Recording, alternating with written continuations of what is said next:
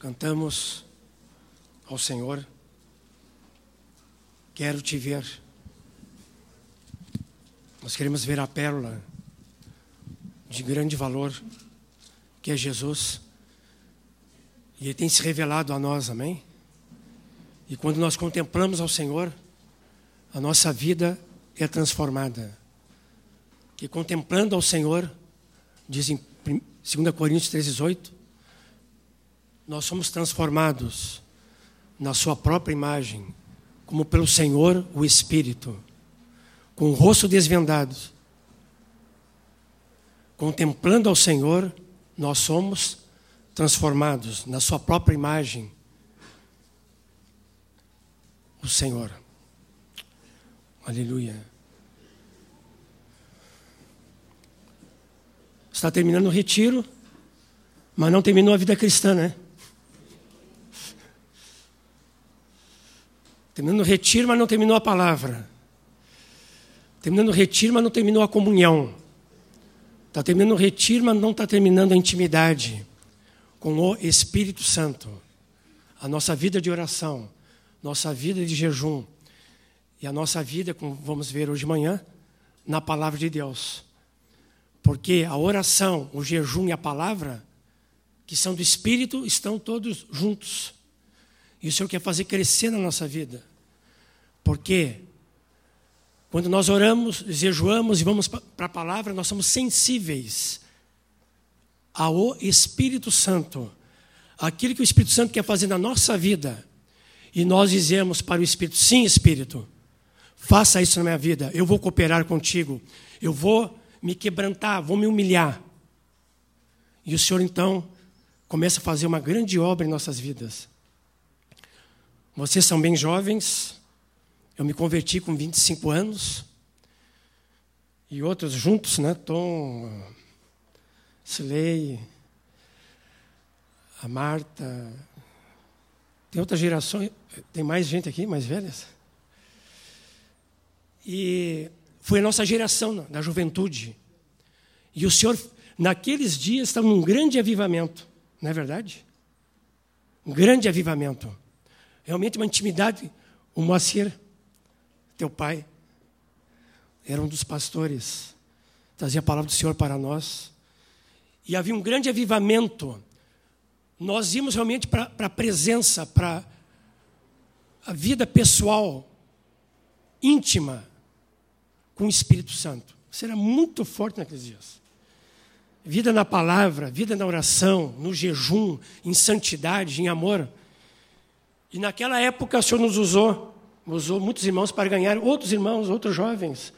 Um grande avivamento. E nós temos percebido ou discernido com o presbitério, junto com os irmãos, os diáconos, toda a liderança da igreja, que desde o fim do ano para cá, aquele sopro do Espírito Santo continua soprando Aquela promessa que diz que o Espírito Santo seria derramado sobre toda a carne, que já aconteceu desde o Pentecostes, está sendo derramado.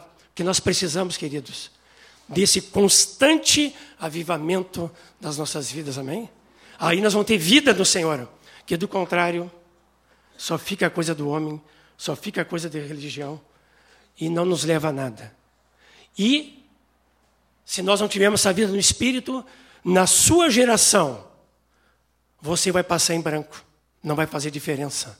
Mas eu tenho trazido vocês nesses dias porque o Senhor, Ele quer que vocês sejam cheios do Senhor, cheios da palavra, cheios do Espírito Santo para fazer, sabe o quê? Diferença onde vocês vivem, onde vocês estão. Diferença em casa, diferença, diferença no colégio, na faculdade, diferença no trabalho, diferença com os parentes, com os amigos, vizinhos, que eles vão ver que Cristo está vivendo na tua vida. Avivamento é Cristo vivendo em nós. É não mais nós vivemos para nós, mas é deixar Cristo viver plenamente em nós. Aqueles períodos então da nossa mocidade, e eu já não sou tão novo e não sou tão velho. Porque diz que os novos, o que, que dizem Atos 2? Os novos serão o quê? Visões. E, e os velhos eu estou nos dois. Eu sou privilegiado. O Tom também, o Francisco. Ah, todo respeito às irmãs também, né?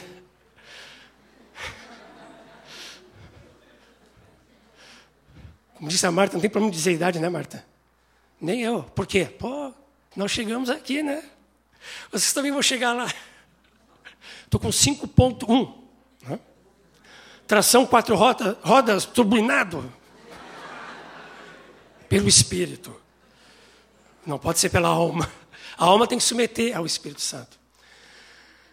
E vocês são muito amorosos nós, você sabe, né? Nós sempre gostamos de andar com jovens, estar com jovens e compartilhar aquilo que o Senhor quer fazer em nossas vidas. Nós ouvimos então no primeiro dia sobre a intimidade com o Espírito Santo, no segundo dia, a intimidade do Espírito Santo através da oração. Depois, o terceiro dia, nós vimos a intimidade com o Espírito Santo através do jejum. Palavras preciosas. E eu tenho orado, Senhor, tem misericórdia de mim também. Usa esse vaso. Esse vasão aqui. Esse vaso grande, comprido. Usa para a tua glória, Senhor Deus. E, e, hoje nós vamos falar sobre a intimidade com o Espírito Santo através da palavra de Deus. Nós queremos ter duas partes. Tem a primeira e a segunda. Terminou. Aliás, a primeira, vamos falar sobre a importância do Espírito Santo e a palavra de Deus na nossa vida. Vamos dar um intervalo. E na segunda parte nós vamos ver coisas práticas como realmente eu vou ter esse contato, essa atitude para com a palavra de Deus diariamente.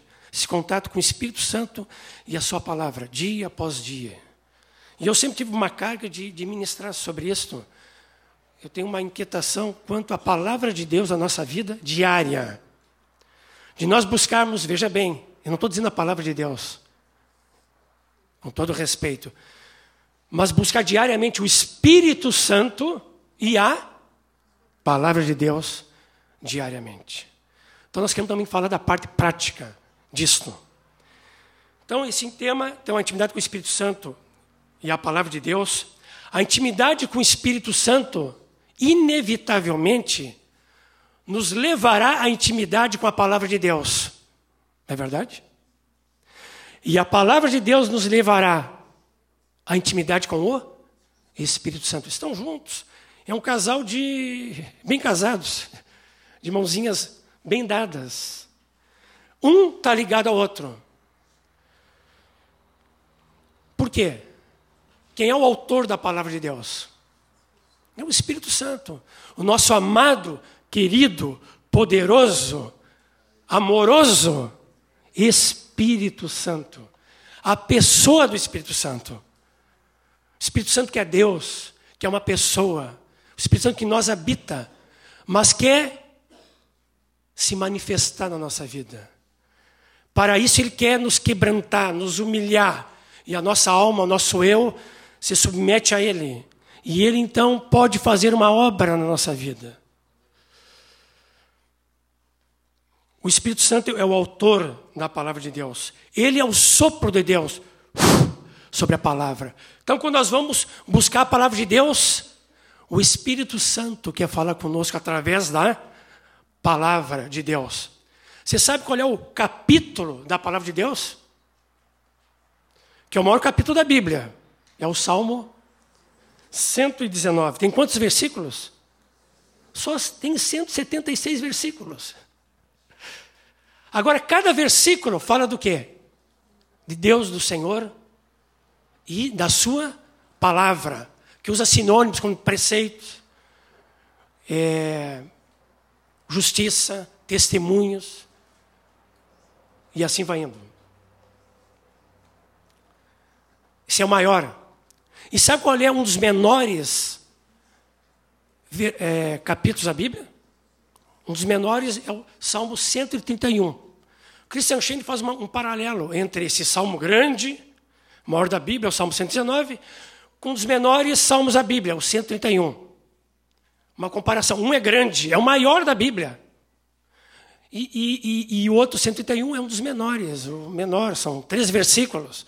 Imagina 176 versículos para três versículos. Sabe qual é a comparação? é que o Salmo 119 fala da palavra de Deus. O Salmo 131 fala, sabe o quê? Da vai, fala da vaidade do homem. O que que nós temos que falar de nós? Hein, queridos? Nada. Ainda bem que o salmista falou só três versículos dele. Queridos, nós não temos muito para falar de nós.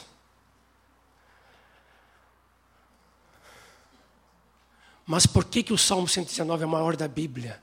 176 versículos, para cada versículo é mencionada a palavra de Deus. Sabe por quê?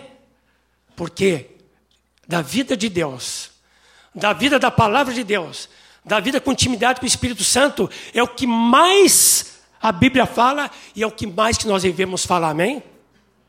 Ah, sim. Do Espírito Santo, a intimidade com Ele, da palavra de Deus, desse temos que falar. Mas e nós, queridos? não podemos falar muito.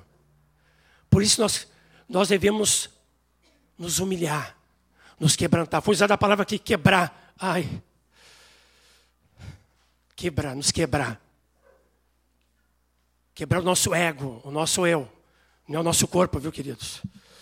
Apesar que algumas vezes o Senhor também nos, o Senhor nos prostra, né? Quando quebra a nossa alma, nós nos prostramos. Estão no chão como quebrados, né? como tem acontecido nesses dias. Porque nós, quando nós nos humilhamos diante de Deus, quando nós nos quebrantamos diante de Deus, quando nós nos prostramos diante do Espírito de Deus e da Sua palavra, queridos, aí Ele pode nos usar. Do contrário, se o nosso ego, nosso eu, se levanta, se manifesta, só Ele quer falar, Ele quer decidir, quer. Ah, o Senhor não vai poder nos usar. Por isso o caminho, o caminho do quebrantamento é o caminho da manifestação do Espírito Santo e palavra de Deus na tua vida e na minha vida, amém? Ah, todas as vezes que eu me quebrantei, me humilhei, deixei o Senhor me quebrar, o Senhor pôde me usar. Mas toda vez que eu resisti, eu sei que o Senhor não vai poder me usar, porque o Senhor só usa homens e mulheres quebrantados, quebrados pelo Espírito Santo e a sua palavra que então vai se manifestar na sua vida. E nesse Salmo 119 tem um versículo para os jovens, para mim também e para os irmãos também. 119, 9. Aqui é uma pergunta.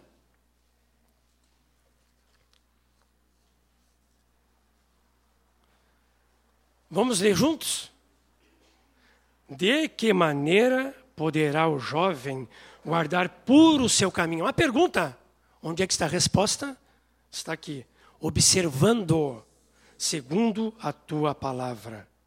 Como é que nós podemos guardar, queridos, nosso caminho, o nosso andar puro, santo, de humilhação, de quebrantamento, de intimidade com o Espírito Santo, com Deus, com Cristo e a Sua palavra, como é que nós podemos guardar puro esse nosso andar, esse nosso caminho? Santo.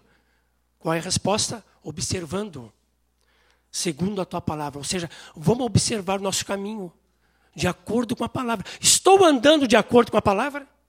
Você sabe que a palavra pecado no original significa errar o caminho? A palavra santidade significa voltar para o caminho. Andar no caminho. Não vou para a direita, não vou para a esquerda, eu vou à frente. Eu vou no caminho do Senhor, no padrão do Senhor.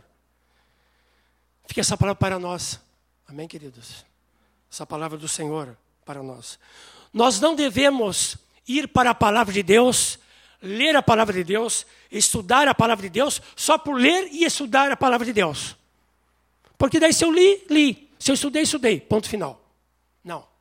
Nós devemos ler e estudar a palavra de Deus, sabe por quê? Sabe para quê? Para ter intimidade com o Espírito Santo. Ah, quando eu leio a palavra, eu digo: Espírito, fala comigo.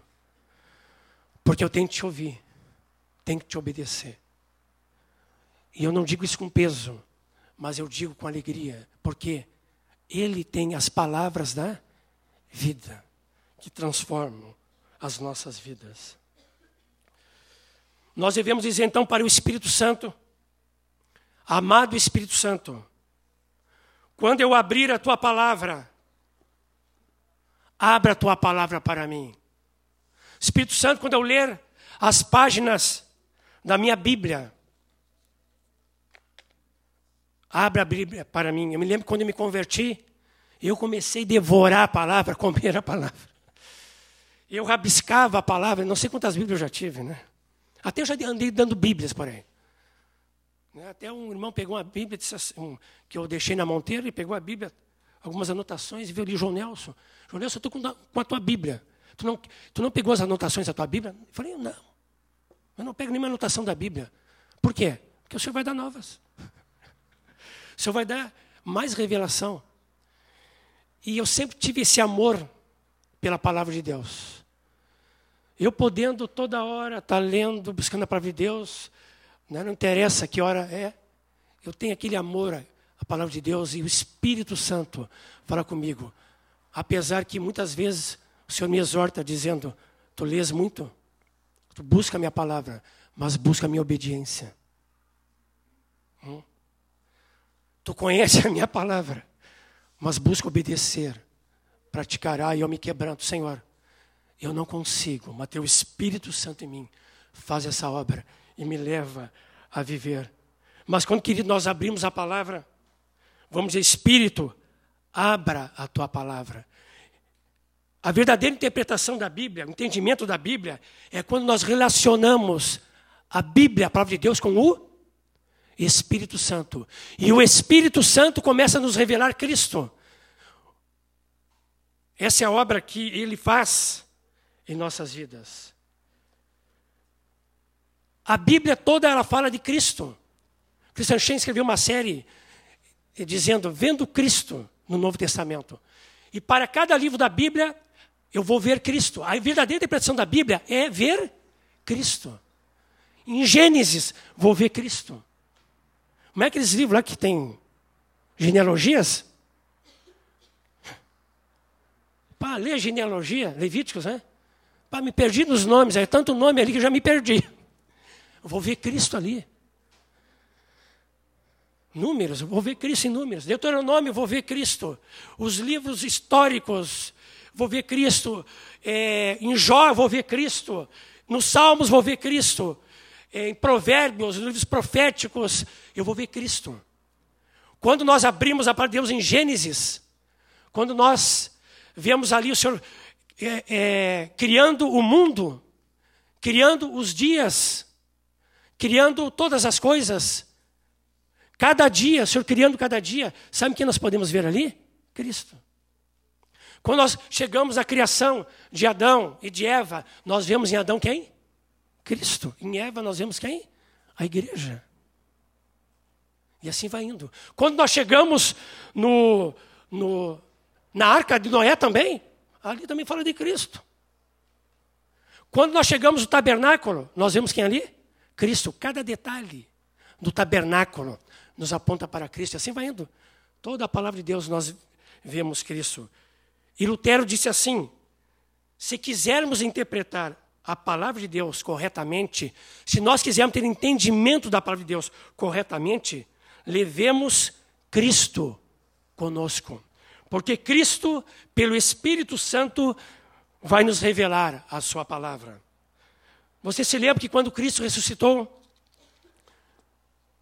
diz a palavra em Lucas 24, não precisa abrir, que haviam dois discípulos que, que não sabiam da ressurreição de Cristo, já, Cristo já havia ressuscitado, e eles estavam indo a caminho de Maús, estavam comentando as coisas que tinham sucedidas naqueles dias, e, e eles caminhando, enquanto conversavam e discutiam, a palavra diz que o próprio Jesus se aproximou e ia com eles. É? Jesus andando. E os dois juntos ali. Andando, andando, andando, andando. Jesus se aproximou deles, imagina. Só que eles não reconheceram Jesus. Jesus havia ressuscitado, estava com, com um corpo diferente, não reconheceram Jesus. Mas estava ali Jesus, corpo glorificado, coisa linda, né? E eles caminhando lá, em direção a Emmaus, e Jesus se aproximou deles, e a palavra diz que o, os seus olhos e os olhos desses discípulos estavam com que impedidos de o reconhecer. Os olhos estavam é, encobertos, eles não tinham revelação. Então perguntou Jesus, e eles estavam ali andando, né? Ah, estava indo no caminho de Maús, né? Vamos lá. Que é isso que vos preocupa? E de que ides tratando à medida que caminhais? E, ele, e eles então pararam, entristecidos. E começaram então o diálogo. Diz que um aqui, chamado Cleópas, respondeu dizendo para Jesus que, não, que eles não reconheciam: Tu és o único, porventura, que tendo estado em Jerusalém, Jesus está aqui, né? Eles não sabiam. Ignora as ocorrências desses últimos dias. Dizendo para quem? Por acaso tu não visse lá o Jornal Nacional? Botaram na internet. Lá a comunidade anunciou lá no, no site, no Light, é é? aquelas coisas lá dentro. O que aconteceu? Aí, Jesus olhando para eles, né? Estavam parados. Ah, é? Ah. Quais? Olha o diálogo, Jesus falava pouco. Quais? Aí então eles começaram a descrever Jesus, o Nazareno, que prenderam e, e, e crucificaram, ele morreu. E aí disseram que ele, que ele haveria de ressuscitar. Mas olha, nós esperávamos que fosse ele quem havia de redimir Israel. Quer dizer, nós perdemos a esperança, perdemos tudo. E já é o terceiro dia e nós não sabemos nada de Jesus. Acabou tudo, se acabou tudo. É verdade que algumas mulheres, hoje estavam desprezando as mulheres. Eu não desprezo, eu respeito. Sabe como são as mulheres, né? Tiquiti, tiquiti, né? Então...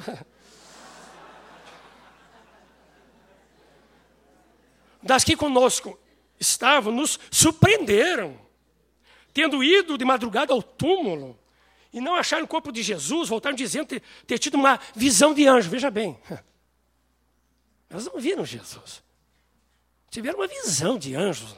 Né? Elas amavam tanto Jesus, né? que eu acho que elas estavam delirando. Alguma coisa assim, devaneios. E elas afirmavam, mesmo assim, que Jesus, tava, Jesus vive. De fato, alguns de nós foram até o, o sepulcro verificasse com exatidão se as mulheres disseram a verdade.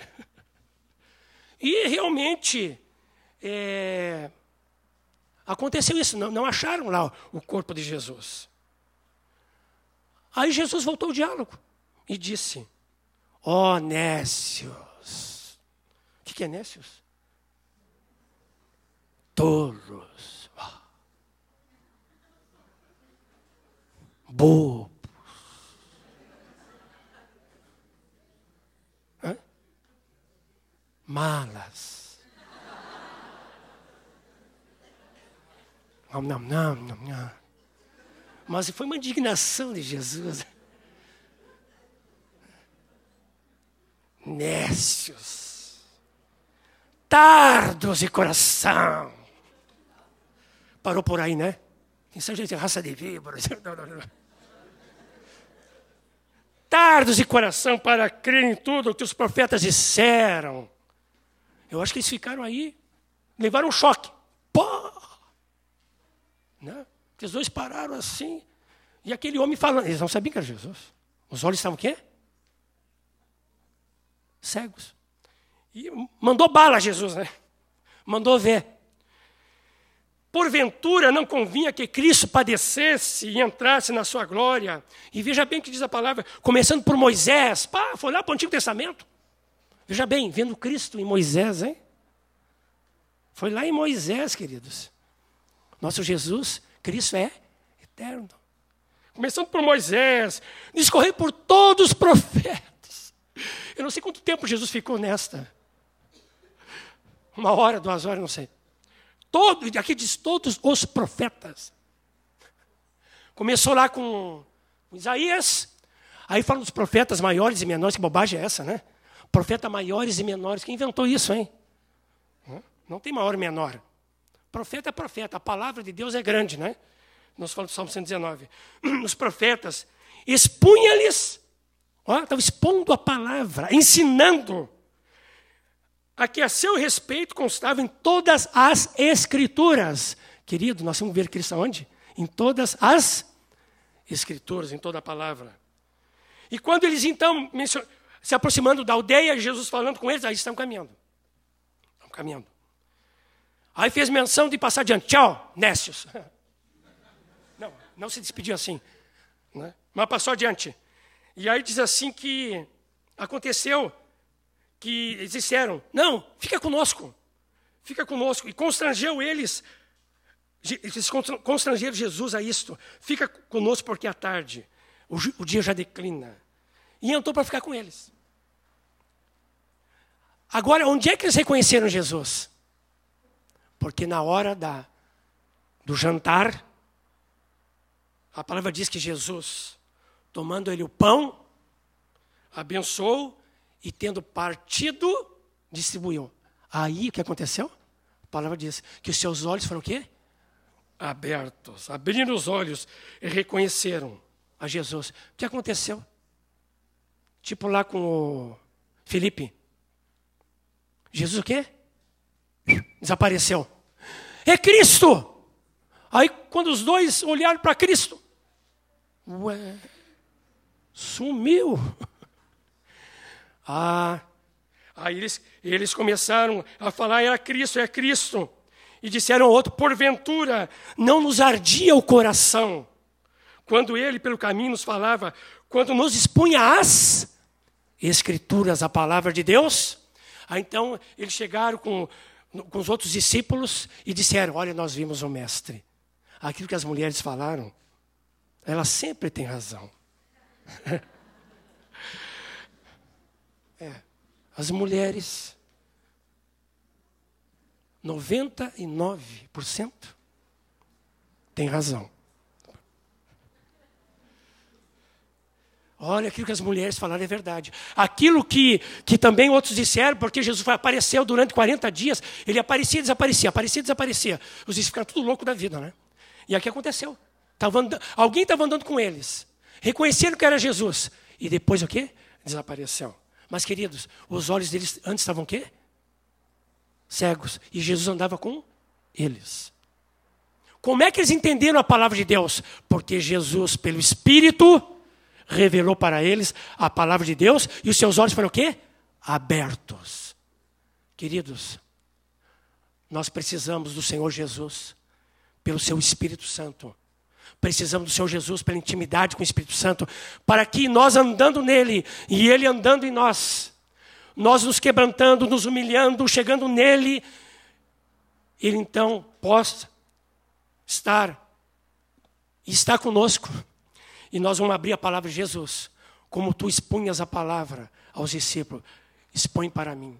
Jesus, tu pelo teu Espírito Santo, que é Espírito de sabedoria de revelação, me revela a tua palavra em cada livro da Bíblia, quero ver Cristo. Em cada página da Bíblia, eu quero ver Cristo. Amém, queridos? Em Atos, nós vemos que os irmãos tinham intimidade com o Espírito Santo e a sua palavra.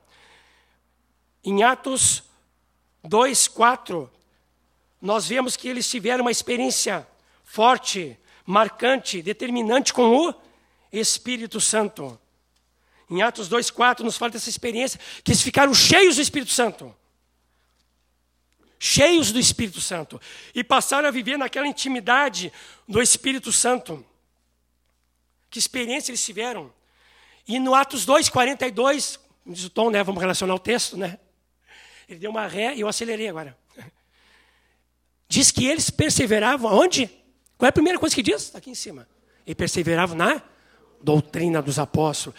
Perseveravam no, na palavra de Deus Sabe por que eles perseveraram na palavra de Deus? Porque tinha uma vida o quê?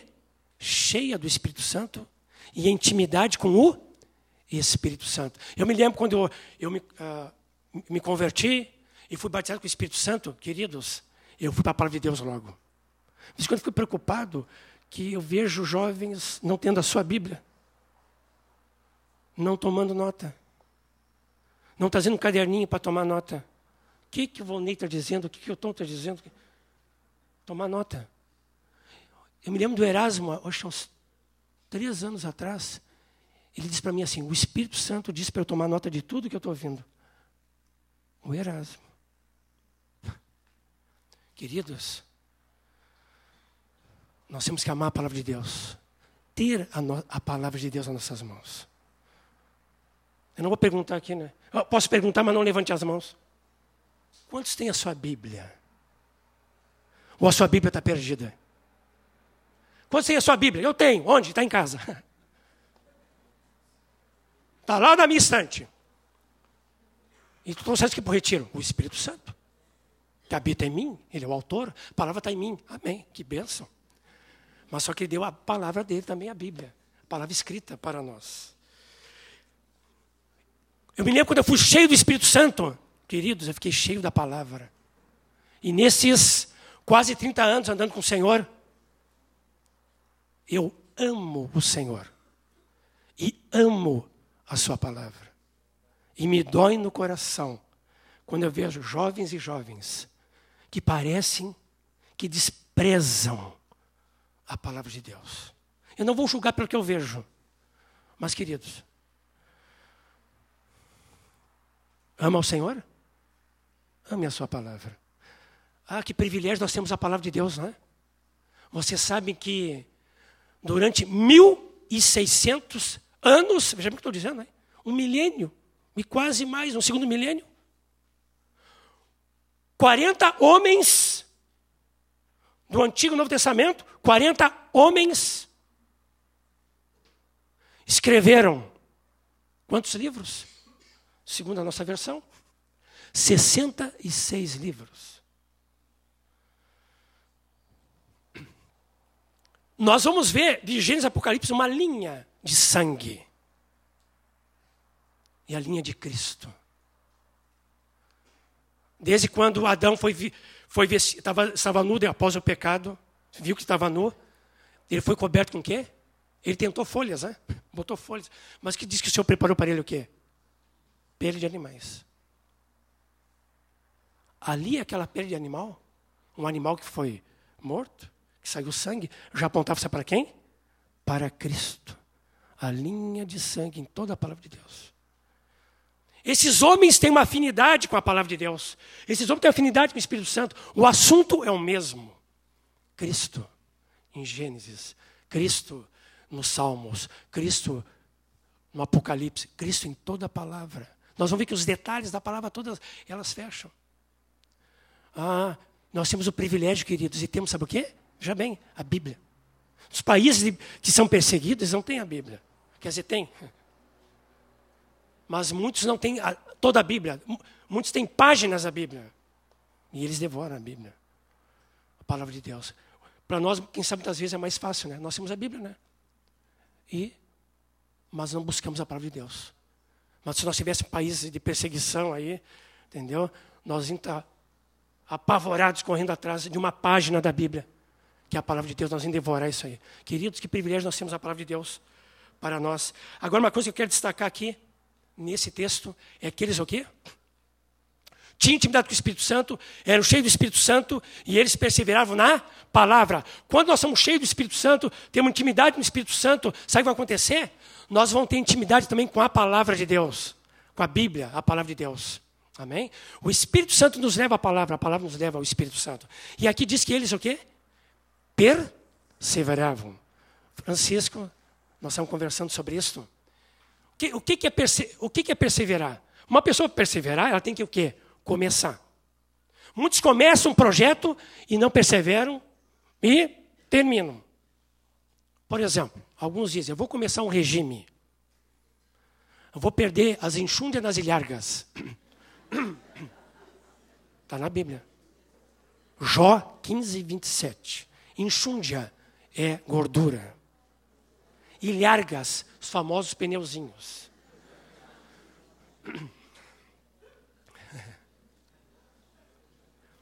Vou começar o regime segunda-feira. Porque eu tenho que perder, como disse alguém, dois quilos. Não sei porquê. Têm que perder dois quilos. Uma estatística que tem por aí. Parece que todos estão perdendo dois quilos. Eu acho que vou ter perdido dois quilos. Mais dois quilos. Segunda-feira eu começo o regime. Sim, segunda eu começo. Na outra segunda, esqueci. E a enxúndia nas ilhargas continua crescendo.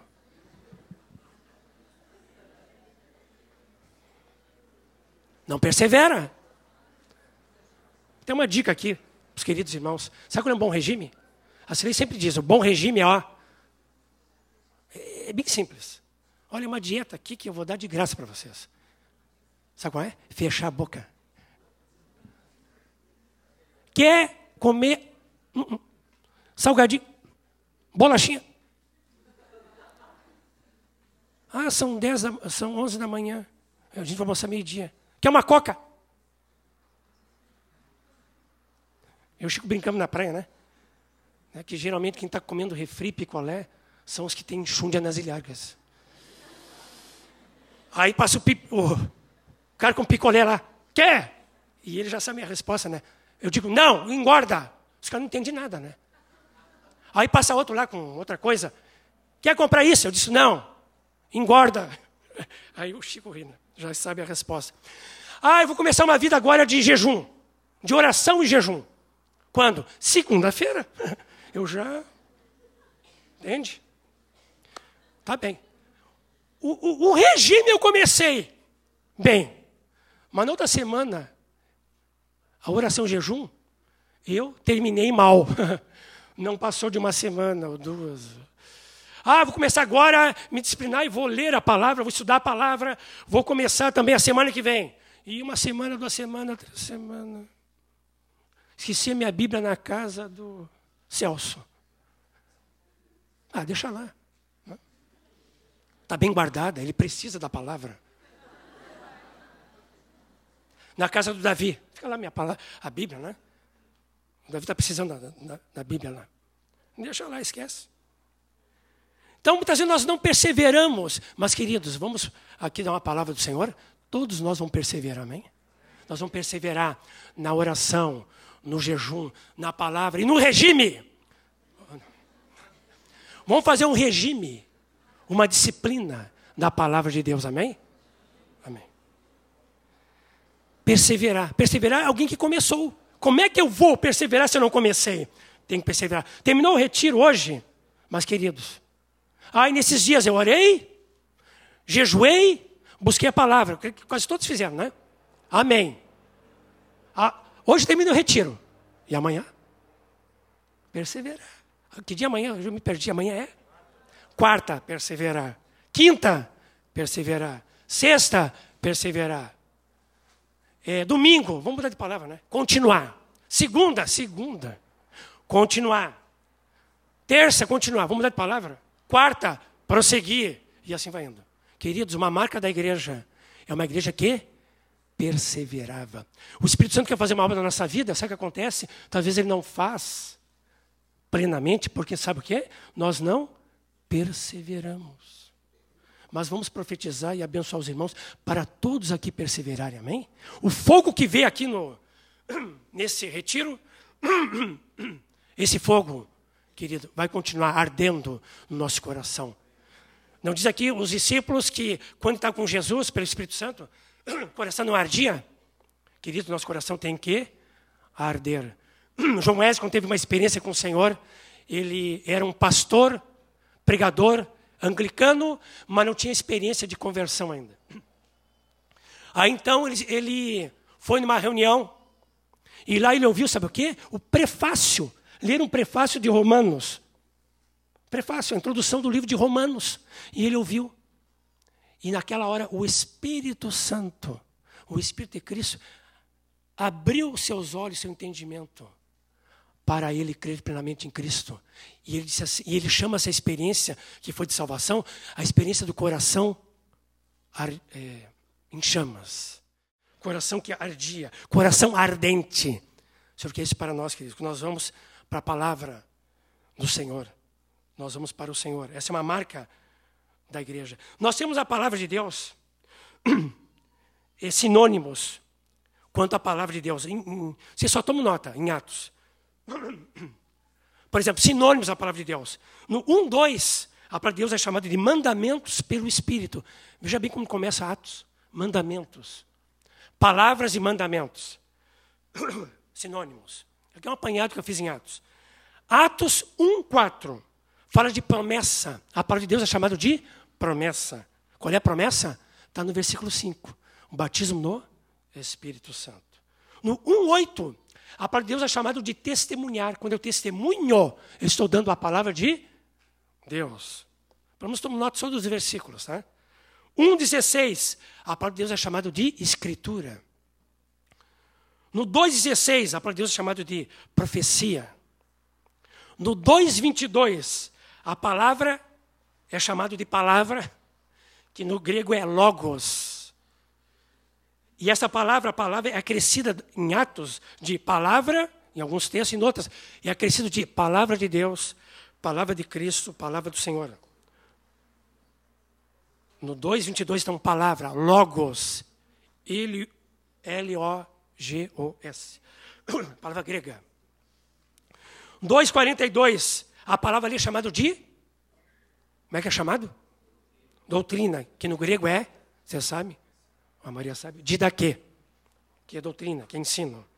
No 4,31, é, a palavra é chamada de anunciar, pregar, falar. Aqui no original, essa palavra, a palavra é querigma. Vocês também já ouviram, a Maria já ouviu. Querigma, no verbo querique, significa, sabe o quê? Obrigado significa anunciar, pregar, falar. No original significa falar bem alto. Quem prega o evangelho, que ele tem que falar, sabe o quê? Bem alto. Você diz que em casa, quando eu falo com ela, eu falo pregando. Silei! Onde é que tu estás? Três pontos aqui. Primeiro, sai do quarto. Segundo, chega no meio da casa. E terceiro, vem aqui que eu quero concluir uma conversa contigo. Introdução, meio e fim. E ela diz para mim, muita, todos os dias diz para mim, fala mais baixo. Mas é um tratamento para mim, viu? Confesso. Mas eu estou aprendendo a. Fala, ela faz, fala mais baixo. Mas pregar e falar alto! Desculpe. Desculpa! Em 5. Uh, me perdi. Em 5,40. 5,42, a, a palavra aqui é chamada de pregar, mas vou explicar. No original, essa palavra é evangelion. Essa palavra no original é evangelizar. Tá? Então, em Atos 5,42, diz que os irmãos é, ensinavam e pregavam a Cristo, o Cristo. A Jesus, o Cristo. Essa palavra é ensinar, nós já vimos que é dito aqui, e pregar aí não é pregar, não é querigma. Essa palavra é, é evangelho.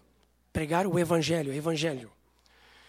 No capítulo 6, versículo 10, a palavra é chamada de sabedoria. No capítulo 10, versículo 22, interessante. A palavra é chamada tuas palavras. Aqui fala de é, Cornélio falando de Pedro. Eu, o, o, o Senhor te chamou para ouvir as tuas palavras. Sabe por quê, querido? Que as nossas palavras têm que ser palavras de quem? De Deus. Tuas palavras. Palavras de Deus. Em 13, 15, a palavra é chamada de exortação. Quando ia Paulo na sinagoga, diziam: tem alguma palavra de exortação?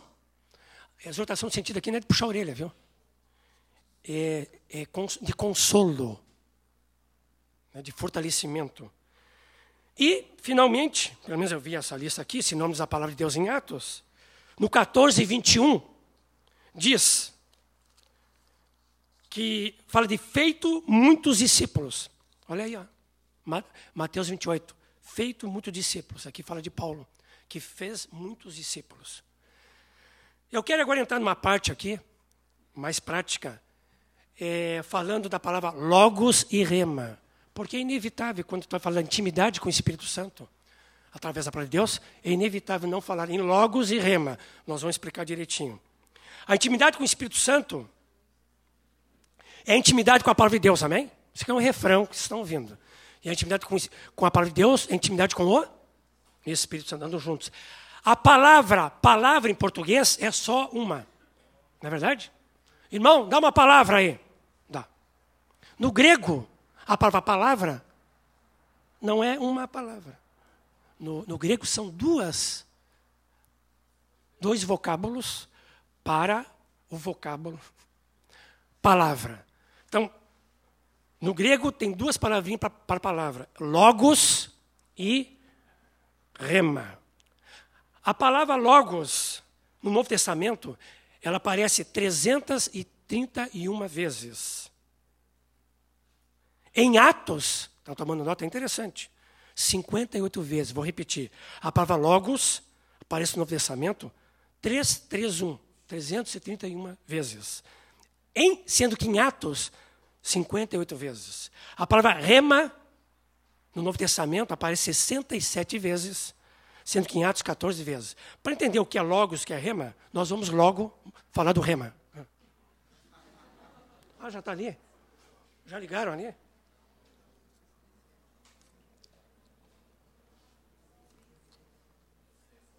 Vamos lá. Está tudo certinho ali?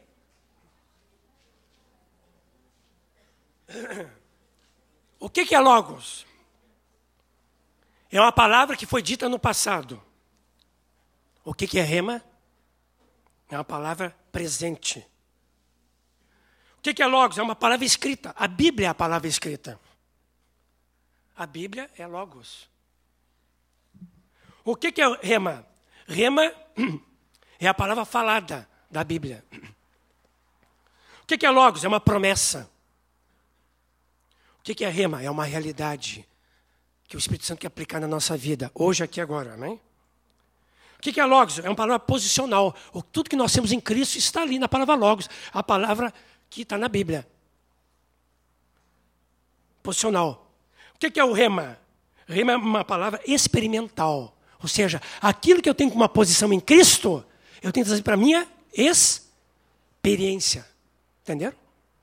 Aquilo que está escrito na Bíblia, eu tenho que trazer para a minha experiência. Aqui diz, por exemplo, sobre salvação. Todos que são salvos, né? Quando é que vocês encontraram a salvação? Quando vem a palavra, sabe o quê? Veio o rema sobre a tua vida. Ou seja, veio essa palavra presente, falada, real, é, vivificada pelo Espírito Santo. Veio sobre a tua vida. Veio, fez parte da tua experiência a salvação, a santidade. Batido no Espírito Santo, pessoas foram batizadas aqui. Na, na palavra diz que nós seremos batizados no Espírito Santo. Está na Bíblia, a palavra escrita. Quando é que se torna rema? Quando vem para a minha vida. Se torna uma experiência.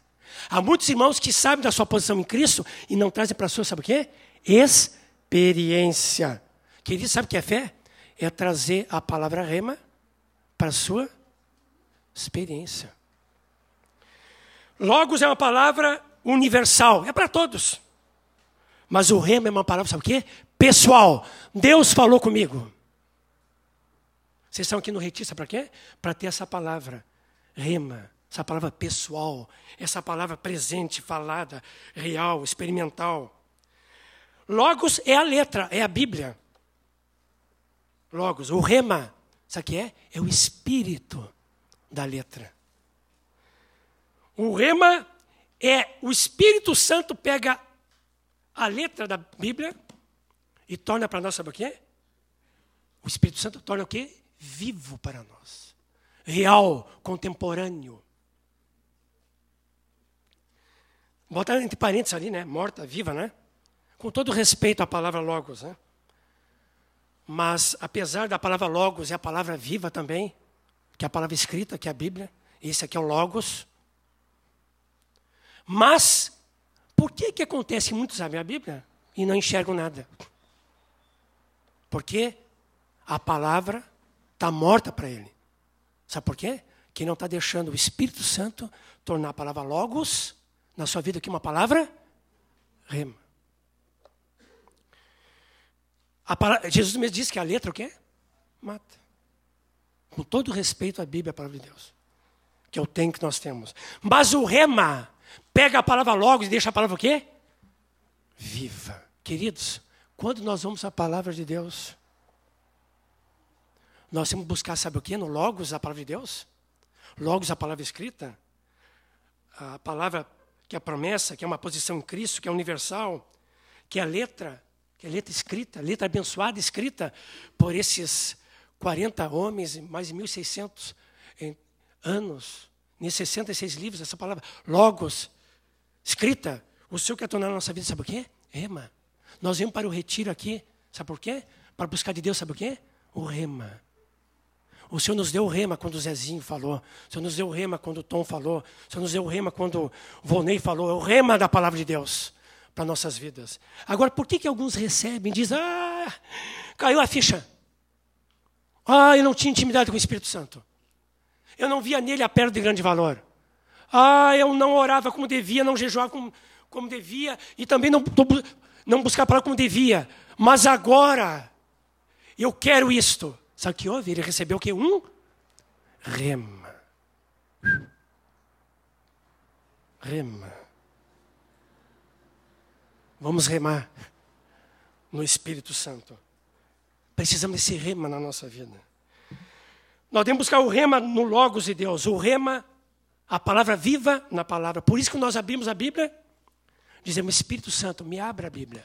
Por isso, quando nós abrimos cada folha da palavra de Deus, nós dizemos: Espírito Santo, me abra a página da Bíblia, da palavra de Deus. Sabe como é que nós podemos realmente ter o rema de Deus na nossa vida? Quando nós temos intimidade, ó, vou dar uma ré agora aqui, ó, nas ministrações. Quando é que nós vamos ter o rema da palavra viva de Deus na nossa vida, através do Logos que é a Bíblia? Quando nós tivermos o quê? Intimidade com o Espírito Santo. Quando nós tivermos uma vida de oração e jejum. Aí nós vamos ter o rema. Cada dia, na tua casa, no ônibus, onde estiver, abre a palavra, Senhor, dá-me o rema. Senhor, revela a tua palavra para mim. Senhor, dá-me espírito de sabedoria e revelação. Senhor, expõe para mim as escrituras da tua palavra. E ele vai fazer isso. Nós ouvimos uma experiência de missionários na África. E o irmão foi chamado para é, expulsar demônio de uma mulher. Foi ele, foi a esposa. Chegou lá, tal, para expulsar o demônio, o demônio não saiu. Quem saiu foi ele. para casa, ele voltou. E saiu frustrado. Senhor, esse povo estranho, língua estranha, tudo estranho. Meio frustrado. E, e as frustrações muitas vezes são boas, viu? As derrotas muitas vezes são boas. E ele foi para casa. Falei, Senhor, o que eu vou fazer? O Senhor disse para ele: leia Atos. Leia Atos dos Apóstolos. Como se lesse na primeira vez. E ele e a esposa começaram a ler todo o Atos, buscando o Espírito Santo. E eles foram cheios do Espírito Santo, cheios da palavra de Deus. E aí então eles voltaram naquele local. E em nome de Jesus repreenderam aquele demônio. E aquele demônio saiu. Aquela mulher foi liberta. Queridos, nós precisamos do Espírito Santo. Precisamos que a palavra de Deus, seja o livro de Atos, seja uma palavra revelada para nós. Que a palavra logos de Atos seja uma palavra rema. Que a, que a letra de Atos, com todo o respeito que é o logos de Deus, seja um rema para nós, vivificado pelo o Espírito Santo. Amém? Eu quero dar para vocês alguns exemplos onde aparece a palavra rema. Só alguns exemplos. Tem vários textos no Novo Testamento, mas eu selecionei só alguns. Vamos abrir em Mateus 4,4. Vamos ver aqui o, o rema. Onde aparece rema? Mateus 4,4. Alguns textos já foram mencionados aqui. Mateus 4, 4.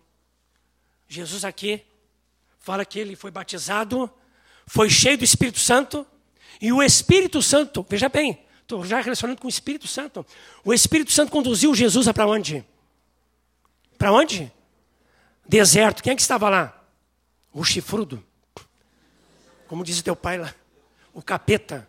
O Moacir que larga essas aí, né? O Moacir do Rio. O diabo estava lá. Imagina bem, pô, mas qual é que é, né? De Deus. O filho, Jesus podia ter pensado, fui batizado nas águas, veio o Espírito Santo, o pai disse, esse é meu filho amado, em que me comprazo, me alegra. Aí manda para o deserto. Aqui, papai, hein? Manda para o deserto. E lá está o capeta ainda. Que é isso? Imagina nós no deserto com o diabo. Livra minha, minha vida, Senhor, disso aí. Eu vou dizer, pô, Deus, qual é a tua, né? Me bati nas águas do Espírito Santo, milagre no deserto com um capeta ainda. Não. Tá doido. Mas ele estava com quem? Ele estava com, com quem? Com o Espírito Santo. É melhor estar no Espírito Santo, no deserto, lutar contra o capeta, do que estar no jardim do Éden sem o Espírito Santo. E com o capeta. Agora, interessante é que tem um contraste, hein? Porque, como Satanás veio sobre Adão, e onde foi o local? O local era outro. No jardim, no paraíso. A palavra paraíso significa delícia. Era uma região que havia naquela época. Que também ficou, ficou um nome para o lugar de celestiais. Né? Paraíso, local de delícia. E né? Imagina estar com Jesus. Pai, Filho e Espírito Santo. É uma delícia. Né? E, e o diabo veio sobre também Jesus. Porque Jesus, em contraste com Adão, Jesus é. Adão é o primeiro Adão, Jesus é o último Adão. Adão é o primeiro homem e Jesus é o quê? O segundo homem. Como entrou o pecado pelo primeiro Adão, tinha que sair pelo segundo. E aí que entrou Satanás para derrotar Jesus como derrotou Adão. Só que quem é que venceu? Foi ele.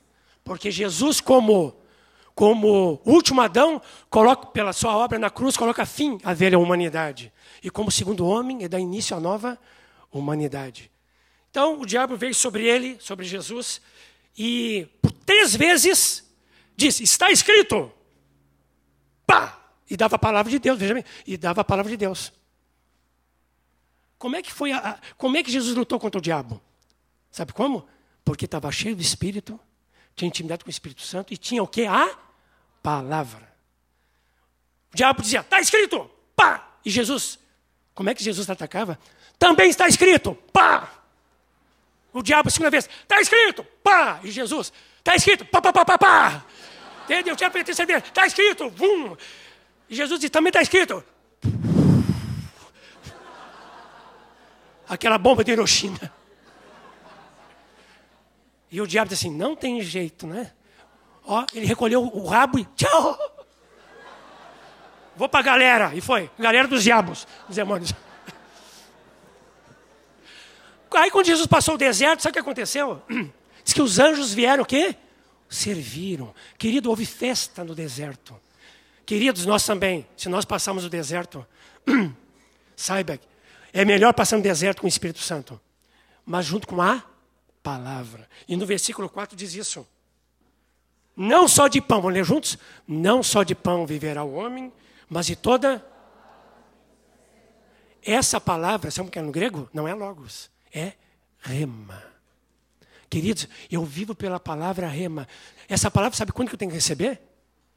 Já não é nem ontem, nem amanhã. Essa palavra rema para receber, sabe quando? Quando? Hoje. Quando Jesus estava no deserto, ele precisava daquela palavra quando? Era para ontem. Não está com o capeta. Precisa daquela palavra lá no deserto. Ah, nós passamos pelo deserto muitas vezes, na é verdade? Precisamos do rema, do Espírito Santo. Eu me lembro a primeira vez que eu lutei contra o diabo, eu era novinho na fé. E eu, eu nós morávamos num prédio, e eu morava num lugar separado da casa, que é um difícil. Meu pai era pastor metodista, e eu, e eu morava num quarto chamado Toca. Botaram o nome de Toca. E eu estava ali, né? Na igreja central lá, igreja metodista central. E eu, né, eu não vim na fé. Tinha alguns dias de fé. Estava dormindo. Aí uma hora deu um barulho na minha estante. Eu, opa. Deve ser barata ou rato. Aí de novo. Aí me arrepiou. O cabelo. Estou perdido. Aí diz assim: o capeta está aqui. O que, que eu faço? Aí eu disse assim: vou levantar e acender a luz. Não tive coragem. A luz estava longe. Eu tinha que passar pela estante. E naquele instante eu estava perdido.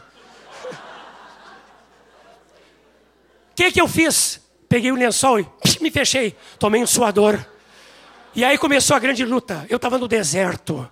E aquele lençol ali, eu suando. O capeta lá fora. E eu debaixo das cobertas. Eu falei, Senhor, help me somebody. Please. Eu estava apavorado ali. Aquela hora eu falei inglês fluente. Viu, Oswaldo? Inglês da Inglaterra. Puxei aquele lençol ali apavorado. E o senhor chegou para mim e disse assim: O que tu está fazendo, João Nelson? Eu estou apavorado, Senhor. O capeta está aí fora. Está mexendo no meu quarto. Aí começou uma conversa. Começou um rema. Falei, João Nelson, quem é que é o maior? Esse está aí fora que está com medo? Ou eu que estou dentro de ti? É, Senhor. Mas eu estou com medo. Maior, tua palavra é verdadeira, mas eu estou no pânico. Tu, Senhor, tu, tu és maior que está ali fora. Então, naquela hora, me veio esse rema. Maior é aquele que está em nós que está no mundo. Eu disse, bom, o Senhor é maior. Aí me juntei de força. Ah, agora. Aí peguei o lençol, dobrei e botei aqui. Cruzei os braços e disse: Capeta, sai daqui. Em nome de Jesus, te repreendo. E saiu. Vai dormir feliz. Mas, queridos, para vencer a Satanás, as tentações, nós precisamos da intimidade com o Espírito Santo e da palavra de Deus. O diabo vem para ti e diz, para ti assim: está escrito. Tu vai dizer para ele: também está escrito. Começa assim, mas sempre corre para quem? Para o Espírito Santo. É como a, a, um jovem passando por tentação, tivemos que ajudá-lo. E diz assim: quando vier a tentação, não vai atender a porta da tua casa. E abre a porta e diz assim: o que tu quer, capeta? O que tu queres, diabo? Não. Tu chega e diz: Jesus, vem cá. Abra a porta aqui. Porque está batendo a porta, a minha porta. Atende tu, Jesus. E Jesus, então, o diabo vê Jesus e o quê? Dá o fora. Lucas 5,5. Agora eu vou ler um pouco mais rápido aqui os textos. Depois desse devaneio aqui. Mateus 5,5. Ah, é, é Lucas 5,5. Alguns textos, né? Respondeu-lhe Simão. Vamos ler juntos? Mestre, havendo trabalhado toda a noite, nada apanhamos, mas sob a tua palavra lançarei as redes. Esse é um texto que possivelmente o Chico deve gostar. Fala de pesca, e veja bem, maravilhosa. Lá na casa dele, em Bombinhas, é o Point dos gaúchos, fazendo propaganda aqui. Né? Point. Point da fé. É. Então nós sentamos por lá e o Chico sempre está fazendo uns peixinhos, né? Larga caniço, larga rede. Rede não, caniço, né? E aqui diz que eles haviam pescado toda noite. Mas o que? Apanharam o quê? Nada. Aí Jesus chegou e disse assim: Jesus para eles, lance as redes. Pedro era um homem é, pescador, é um profissional. E ele disse, mestre, nós lançamos a rede toda, toda noite. Não tem peixe nesse mar. Estão falando com quem? Com Jesus, que é quem? Que é o Criador, é o que criou o peixe, né? Ele está falando com quem criou peixe. Ele disse, não, lança, Pedro. Bom mestre, sob a tua palavra. Vou lançar. Senhor, naturalmente não tem peixe. Mas sobrenaturalmente, tu desse a palavra, vou lançar as redes. Essa aqui, Sobre a tua palavra, essa palavra, palavra, sabe como é que é? Sobre o teu rema. Por que rema? É uma palavra que veio da boca de quem? De Jesus. Em Mateus 4,4, a palavra vem de quem? Da boca de Deus. Aqui a palavra vem da boca de Cristo. Mas sob a tua palavra lançaria as redes. E lançaram. Pegaram o quê? Muitos peixes. Ao ponto de que teve que chamar outros barcos ali, ó, oh, me ajuda aqui a tirar todos esses peixes aqui, porque está eh, é, rompendo as redes. E, a, e, o que aconteceu com Pedro? Quando ele viu essa maravilha, diz que Pedro prostrou-se aos pés de Jesus, dizendo: Senhor, retire de mim, porque sou pecador. Queridos, muitas vezes nós vivemos pelo natural. Senhor, lancei minhas redes na irmãzinha lá. Senhor, só veio cascudo. Senhor, depois lancei a rede, eu lancei a minha direita, depois lancei a minha rede à minha esquerda para outra irmãzinha, Senhor. Não peguei nada. Mesma coisa a irmãzinha, né? Senhor, eu dei uma dica lá para o rapazinho, né? Mas ele é tão. Não se fraga, né? Eu dei umas letras e letras, eu dei um... nem foi letra, eu dei um livro para ele. O cara, não. Lancei minha rede lá, minha tarrafa. Não peguei nada, Senhor.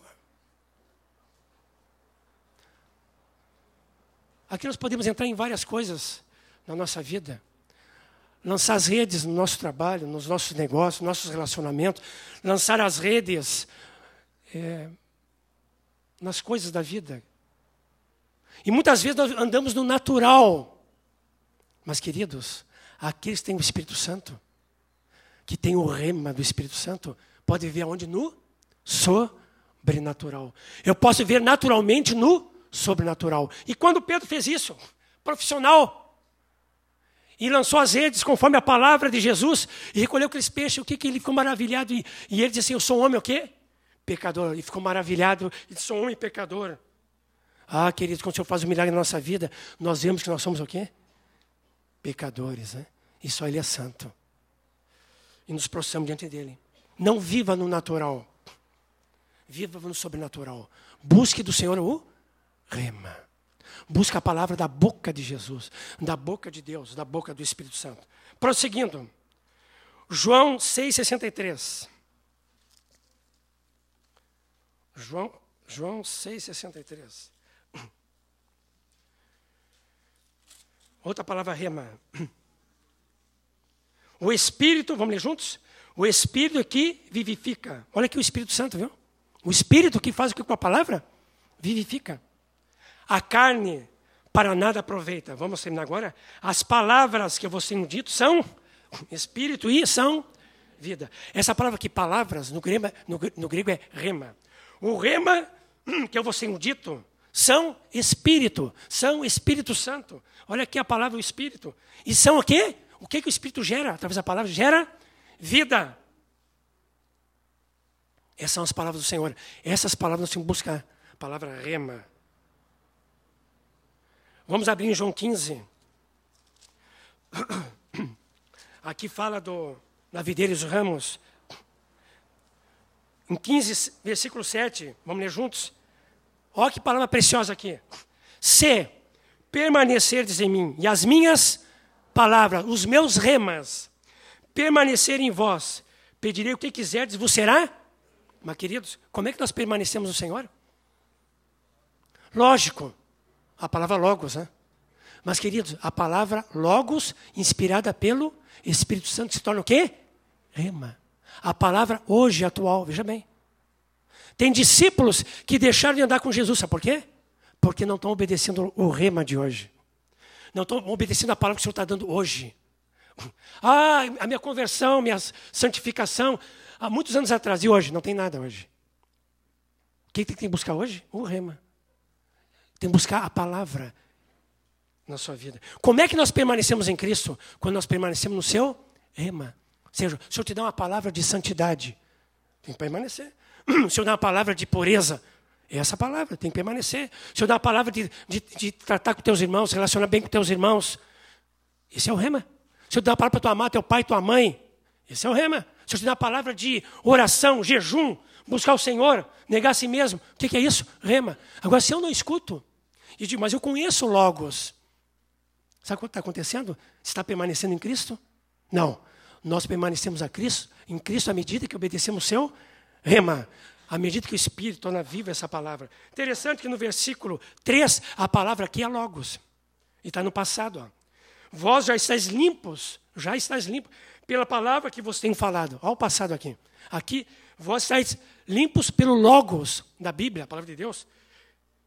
Pela palavra Logos que você tem falado. Olha aqui o passado. Mas como é que hoje eu permaneço em Cristo? Então, tem um, um presente, está no 7. Se permaneceres em mim, quando? Hoje. E as minhas palavras remas, hoje, permanecerem em vós, olha a promessa. Eu posso pedir o que quiser e não será o quê? Feito. Querido, precisamos dessa palavra hoje. O Senhor dá uma palavra de santidade para largar o pecado. Como tem uma frase que diz assim: ou a palavra e o Espírito Santo te liberta do pecado, te afasta do pecado, ou o pecado te afasta da palavra de Deus e da intimidade com o Espírito Santo. Ou nós somos discípulos que vão buscar o rema de Deus hoje, ou nós vamos ser religiosos, vivendo do passado. Eu vou dar alguns exemplos depois sobre isso aqui. João 17, 8. Vamos um pouquinho mais rápido aqui. É, aqui Jesus, a oração sacerdotal, dizendo então, as últimas palavras de Jesus e despedido dos seus discípulos, e diz: Porque eu lhes tenho transmitido as palavras, os remas que me deste. E eles a receberam e verdadeiramente conheceram que eu saí de ti e creio que tu me enviaste. Eu lhe tenho transmitido o que? Os rema. Querido, o Senhor transmitiu ontem e quer transmitir hoje para nós. Os remas do Senhor. Em Atos 10, eu estou na ordem da Bíblia, 10, 22, é um texto que o Tom leu. Temos aqui também o rema. Atos 10, 22. Quando Paulo então está com Cornélio, está pregando a palavra de Deus, o que acontece? Ele está pregando, quem é que interrompeu a pregação de Pedro? O Espírito Santo nem pediu licença para Pedro, simplesmente entrou. E olha o que diz o, o, o 22. 22. Centurião Cornélio, homem reto, temente a Deus, tendo bom testemunho de toda a nação judaica, foi instruído por um santo anjo para chamar-te à sua casa. Aqui, uma palavra para Pedro e para a casa de Cornélio. Chamar-te à sua casa e ouvir as tuas o quê? Palavras. Aqui essas tuas palavras é a palavra sabe o quê? Rema. Palavra rema. E no 44, interessante. Então que quando Pedro prega diz, ainda Pedro falava essas coisas, ou seja, está falando do evangelho do reino. Quando o que aconteceu, queridos? E aí nós vamos ver o Espírito Santo e a palavra andando juntos. Quando estava falando essas coisas, estava falando a palavra de Deus, quando caiu o Espírito Santo sobre todos que ouviram a palavra, que palavra é essa? Rema. Quando nós pregamos o Evangelho, nós uma casa, as famílias, sabe qual é a palavra que nós temos que pregar? Por mais que nós conheçamos, a palavra que é? Rema. O querigma, a anunciação de Cristo, mas que não sejam logos, é tirado do Logos, mas tem que ser o rema. Queridos, o Logos é importante porque o, o Espírito tira daqui e se torna rema para nossas vidas. Em, Romanos 10, 17, diz assim, outro rema aqui, 10, 17, diz, e assim a fé vem pela pregação, e a pregação pela palavra de Cristo. E assim a fé vem pela pregação e a pregação pelo rema de Cristo. Que palavra assim pregar para as pessoas? O rema. Essa palavra tem que arder no nosso coração antes de arder no coração da pessoa. Essa palavra tem que ser um rema para nós, para ser um rema para os outros. Em Efésios 5, 26, esse texto aqui é tremendo. Uma palavra para a igreja. Efésios 5, 26 Olha o que diz aqui. Diz que Cristo amou a igreja e a si mesmo se entregou por ela. Vamos ler o 26 juntos? Para que a santificasse, tendo-a purificado pela lavagem de água, pela rema. Queridos, para a igreja ser santificada hoje, presta atenção, do que, que a igreja precisa? Hein? Precisa do rema. Para a igreja ser santificada hoje, ela precisa, sim, da Bíblia, mas a Bíblia inspirada pelo Espírito Santo. Por isso se retira, queridos. Tem congregações e igrejas que abandonaram a palavra de Deus. Tem congregações, igrejas e ministérios que não vão mais para a Bíblia, a palavra de Deus. Vão morrer e não vão ser santificados. Mas, queridos, como é que a igreja é santificada, separada para o cordeiro? E aqui fala de um, de um costume é, é, que havia naquela época dos judeus, que fala do casamento. Então, a noiva, então, quando ia casar, é, a noiva, né, ela era lavada. Vinha as amigas das noivas, da noiva, e davam um banho nela banho d'água. É, ficava santificada, limpa, perfumada, pura para o seu noivo. Então ia casar, lógico, né? Imagina uma noiva suja. Né? Depois de um vôlei, né? Botei um... Depois de um vôlei aí, né? E sem água no retiro, bota o véu de noiva. E aí entra aqui para casar, né? E o noivo. Tu me ama? Te amo. Está amarrado, bafo. Sai, espírito chubasa. Chulé, bafiasa. Não. A noiva tem que ser lavada. E aqui, sabe como é que a, sabe como é, sabe como é que a noiva aqui é lavada? Sabe como? Lavada, purificada, santificada pelo rema. Por essa palavra viva. Tem um canto que diz assim: Queima sem. Não, não é queima. Não. Incendeia, Senhor, tua noiva. Incendeia, Senhor, tua casa, né? O Chico disse: um credo ouve, mas esses caras são tudo louco. Como é que vão incendiar as noivas aí? A casa, as casas. Vão denunciar. Mas é um cante que a gente sabe, incendeia no sentido, purifica, né? Incendeia, Senhor, tua noiva, né? Toca fogo, Senhor. E vem no Pentecostes, línguas de fogo, né? Fogo para cá, fogo para lá, aquele fogaréu, né? né? Mas aqui não é fogo, queridos. Aqui é água. Derrama, Senhor, tua água, né? Sobre tua noiva. Derrama a tua água da palavra sobre a tua, tua noiva, sobre a tua casa. Queridos, precisamos desse rema. Nesses dias aqui, o Senhor tem lavado a sua noiva. Amém? O Senhor tem lavado a tua vida. O Senhor tem santificado a tua vida pela lavagem de água pela palavra. O Senhor tem trazido um rema. Mas, queridos, se mantém limpo. Se mantém santo. Se mantém puro. Mas o Senhor só vai santificar a igreja. Olha aqui ó, não é palavra minha, hein? Não é pelo Logos. Desculpe. É pelo Logos. Mas é o Logos o quê? Vivo pelo Espírito Santo, que se torna rema. Vocês estão percebendo aqui? Eu não vou ler a Bíblia para ler a Bíblia. Eu vou ler a Bíblia para buscar o quê? O rema. Um irmão, eu já esqueci os nomes, mas não sei se é o Stud, que é um mestre da palavra de Deus, ficou hospedado na casa de um irmão. E viu que três da manhã, lá o que hospedou, a luz estava acesa do quarto.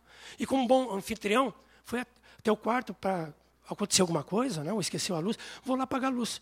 E esse estudo é um mestre na palavra de Deus. E era uma noite bem fria. E chego, quem sabe está passando mal lá o meu hóspede. Aí bateu na porta, mas a porta se abriu. E ele viu estude, estude, dando.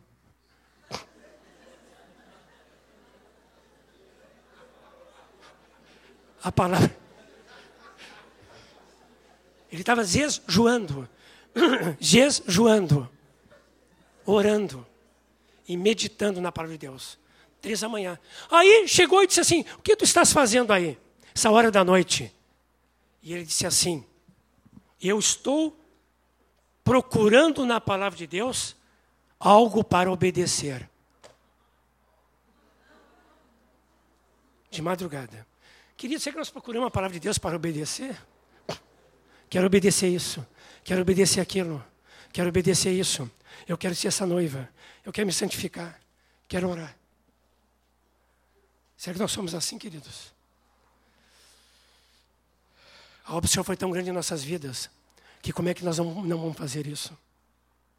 Prosseguindo, Efésios 6,17, quando Paulo diz que ia pregar o evangelho, mas diz: orem por mim, e fala da armadura de Deus e diz: Tomai também o capacete da salvação E a espada do Espírito. Olha aqui o Espírito é a palavra.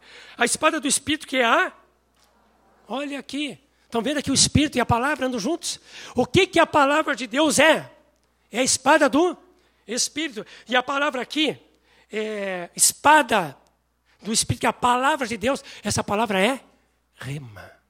Porque o Espírito Santo pega o Logos e se transforma, e logo transforma em rema. A palavra de Deus é a espada do Espírito. É o rema de Deus para nossas vidas.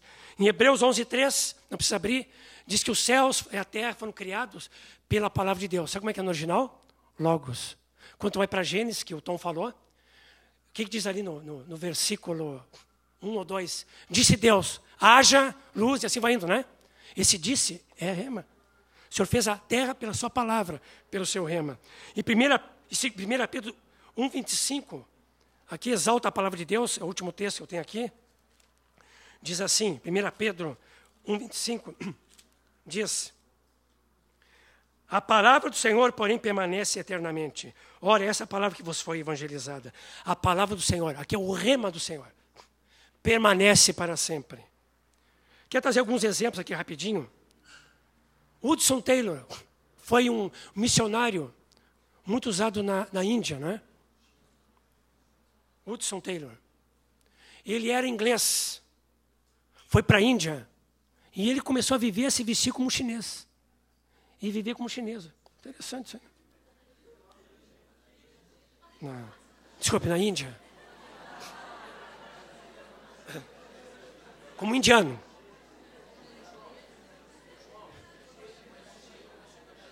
Na China mesmo. China. Na China, na China né? Sim. Na China. E... Mas a mãe dele orou por ele anos para ele se converter. Muitos anos, acho que 25 anos orou por ele. E ele se converteu, sabe como? Começou a ouvir palavras. Tudo está consumado, tudo está consumado. Tudo está consumado. Essa palavra está onde? Na Bíblia. Está no Logos. Essa palavra se tornou o que para ele? Se tornou o quê? Rema. E ele se converteu. Começa a orar. Parentes, teu pai, tua mãe. Senhor, dê uma palavra rima lá para eles também. Dê uma visão, dê uma palavra. Um rema. Teve um irmão que se converteu. Quer dizer, ele não era irmão antes. É que ele viu um quadro no Apocalipse, apontando o Apocalipse. Se apavorou. Se converteu. Foi um rema para ele. Palavra visual. Foi um rema. Agostinho, ele teve um rema de Deus. Ele era um católico e descobriu o sacerdócio de todos os santos. E com isto, a, o povo de Deus pôde procurar mais a palavra de Deus, que antes não, eram só os padres, Teve um rema de Deus. Lutero teve um rema. Ele viu que o justo vive pela fé e não pelas obras. Ele também era da ordem católica. Teve um rema. Falei de Wesley, né? Mas o Wesley teve uma experiência de certeza da salvação. O, texto de Romanos 8, 16, que o Espírito, esse fica o nosso Espírito, nós somos filhos de Deus, ele recebeu essa palavra como rema. Ele não tinha. Essa palavra logos, que ele conhecia, tornou rema. E ele teve certeza da sua salvação. O Atmani descobriu que tinha estava crucificado com Cristo. Estava em casa, para a cozinha, e uma hora veio a palavra para ele, de Romanos 6. E ele disse assim: Eu morri com Cristo. Estou crucificado com Cristo. Não mais eu vivo, Cristo vive em mim. Ele descobriu isso aí. Portanto, estou livre do pecado, do poder do pecado. E foi dizer para sua esposa e para as pessoas, as pessoas disseram assim: pirou esse homem. Eu estou morto com Cristo, eu estou morto com Cristo. Eu morri com Cristo. Estou crucificado com Cristo. Não sou mais eu que vivo, mas Cristo vive em mim. Queridos, isso é um rema. Ah, eu descobri a pedra de grande valor. Quem sabe, todos aqui descobriram a pedra de grande valor. Quem sabe um outro não descobriu, mas eu creio que todos descobriram. O que, é isso? É um rema. Precisamos dessa palavra. Eu me lembro a conversão de um primo meu, Hugo. Ele roubou, no bom sentido, ele pegou a Bíblia do pai dele, que naquela época era pastor é luterano, e foi para uma chácara. E começou a. a não, não tinha computador naquela época. É da geografia, né? Começou a bater, estava treinando da geografia e pegou a Bíblia no pai dele, sem falar com o pai dele. E começou ali a geografia. Se converteu. O Logos se tornou rema para ele. A letra, o Espírito botou vida. E ele se converteu. O Moisés Erasmo. Ele está numa igreja tradicional. Foram batizados no Espírito Santo. E a palavra que para eles era uma, era uma palavra, era a palavra de Deus, eles sabiam disso aí. Mas não era uma palavra viva ainda. Se não viva. E eles então deixaram a tradição. Até disseram para um deles: olha, volta para a tradição. Volta para nós. Né? Deixa essa experiência. E um deles disse, foi o Erasmo, como é que eu vou voltar? Se agora eu descobri o meu ministério, a palavra viva, e as pessoas estão se convertendo, não tem mais retorno. E, e através deles, muitos converteram, estamos nós aí, né? né? Com Moisés e Erasmo, começaram esse mover de Deus no nosso meio. Vou contar para vocês uma experiência meio dura, mas eu eu, eu antes das minhas férias, eu assim completamos 30 anos de casados, de 25, 25 anos de casado, desculpe. Dia 30 de dezembro foi a, nosso aniversário de casamento. E dia 7 de janeiro, nós fizemos uma festa aqui. E ali o Vilmar me deu uma palavra. Está em Salmo 127. Aos seus amados ou dá enquanto dormem. E deu para mim essa palavra enquanto dorme, né? Vou dormir bastante para o senhor me dar. Né? Vai trabalhar, irmão? Não. Estou dormindo para o senhor me dar. Seus amados dão enquanto dormem. Não, mas enquanto descansam. Nós sabemos disso. E ele me deu essa palavra. Saí de férias. Lá em Garopaba, fundi o motor do meu carro. Senhor, e agora? O carro ficou lá né, para arrumar, né? E uma quantia alta. Aí eu quis dizer, mas que coisa, sério. Começo do ano com uma despesa. Ainda bem que lá o Chico me acolheu lá em Bombinhas, né? Estava ali perto, foi me socorrer lá. Aí tivemos alguns dias com Francisco e a na, em Bombinhas, que é perto de Garopaba, enquanto arrumava o meu carro. Aí contava nessa coisa assim, Senhor, o que está acontecendo? Aí veio a palavra. Seus amados dá enquanto dorme. Seus amados dá enquanto descansam. Manda arrumar teu carro, eu vou suprir. Foi um rema que eu recebi antes de acontecer o problema. Que eu quero terminar essa parte, esse primeiro período. Uma coisa muito importante agora, até que é um ponto culminante da palavra. Presta bem atenção. Vem uma pergunta. Nós temos familiaridade com o Espírito Santo e a Sua palavra, ou nós temos intimidade? Pegaram? Nós temos familiaridade com a palavra de Deus e o Espírito Santo? Ou temos intimidade? Vou contar aqui um, um acontecido no povo de Israel, que nos tempos de Josias, que ele era um rei. E você sabe que tanto Israel, haviam dois reinos, eles haviam se separado. Tinha de Israel e de Judá. Nessa época de Josias, Israel já tinha ido para o cativeiro, na Síria. E Judá ia para a Babilônia, não tinha ido ainda. E os reis, sempre dizia assim, né? O rei tal fez mal conforme fez seu pai. Andou nos caminhos de Jeroboão, principalmente em Israel dizia isso. O outro rei fez o que é bom, mas Israel fazia mais mal os reis do que bom. Judá, geralmente, é, os reis faziam mais coisas boas. E dizia assim: tal rei né, é, fez o que era bom, ou fez o que era mal. E antes de Josias, havia esses avivamentos e não avivamentos, reis que fazia é, que andavam com retidão diante do Senhor, outros que não andavam. Mas com Josias aconteceu, houve uma grande reforma uma grande restauração, houve um grande avivamento. Em Josias, diz a palavra, isso aí está em, depois vocês abrem, mas não precisa abrir agora, está em 2 Reis 22. Mas o Senhor usou Josias para restaurar o povo de Deus naquela época. Então, ele começou a restaurar, ou reparar o templo que estava destruído. Então colocou pessoas para reparar o templo. E se recolheu dinheiro para pagar esses trabalhadores. E aconteceu que nesse tempo, então, já vinham reparado um sumo sacerdote, Ilquias, estava então na casa de Deus, no templo, e lá encontrou um livro. Sabe que livro é, era este? Era o livro da lei. Estava lá perdido. E ele encontrou esse livro. E aí disse para o escrivão Safã, para dizer para o rei Josias: Ach, Olha, Ilquias achou o livro da lei na casa do Senhor. E disse. E foi Ilquias então até o rei e leram esse livro.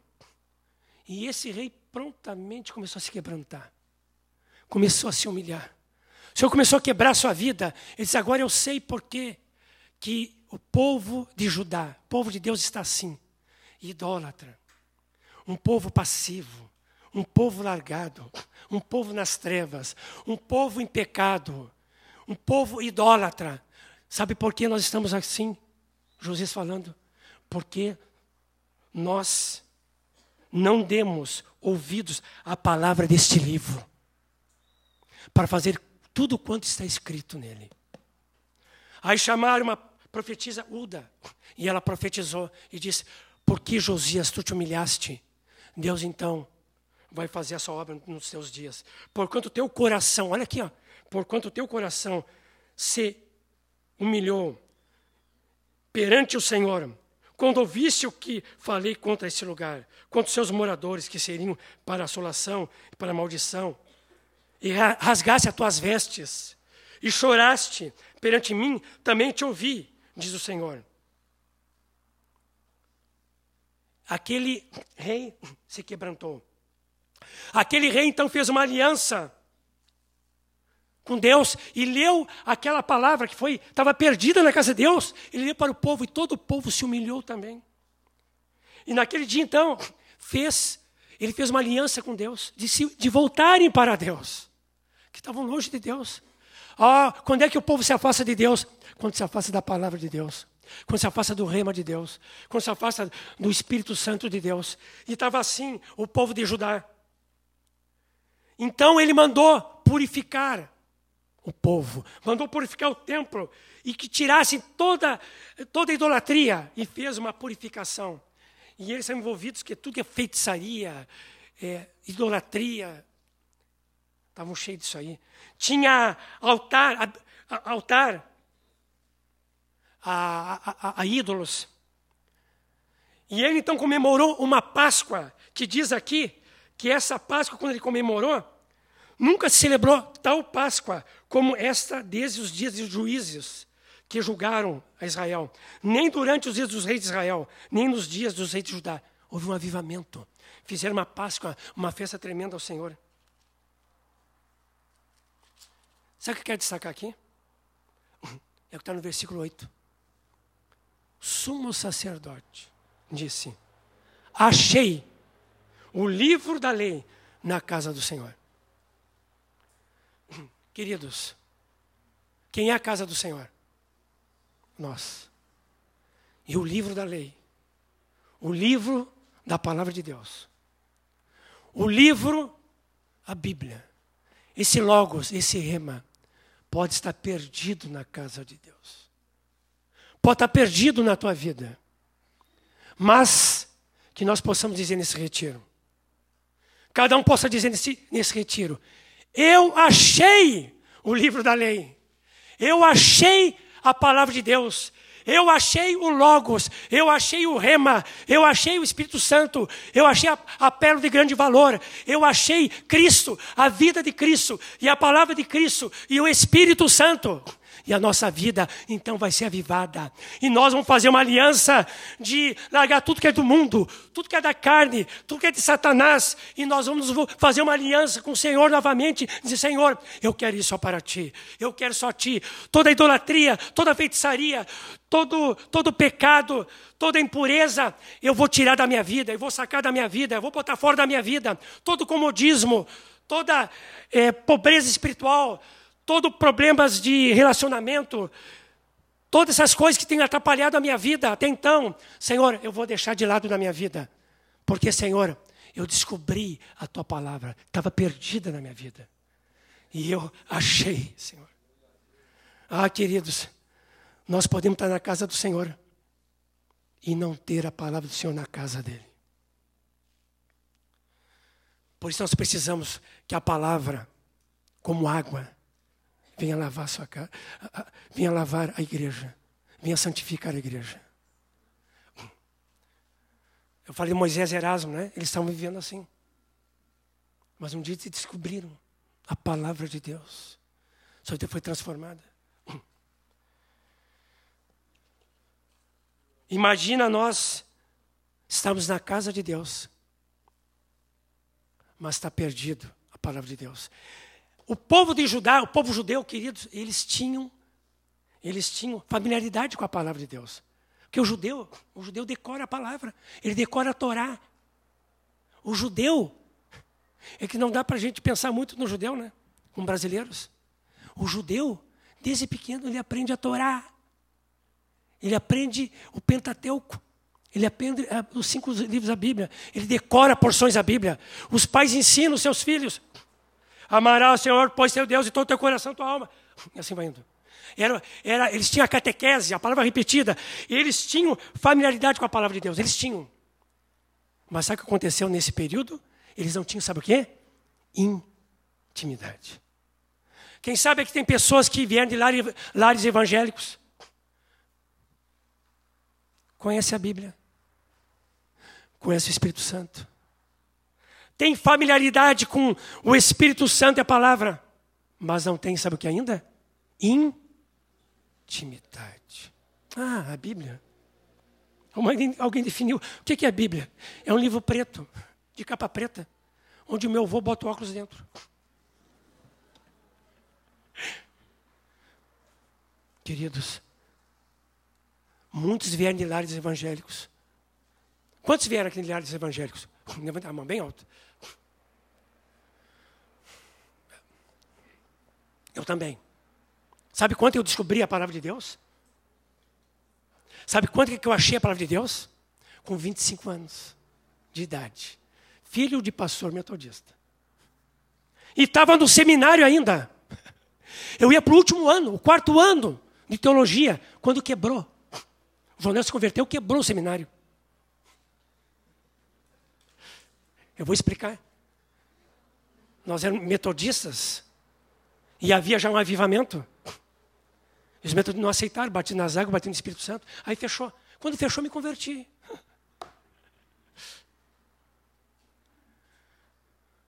Os que saíram, saíram com a lei de Deus, com a palavra.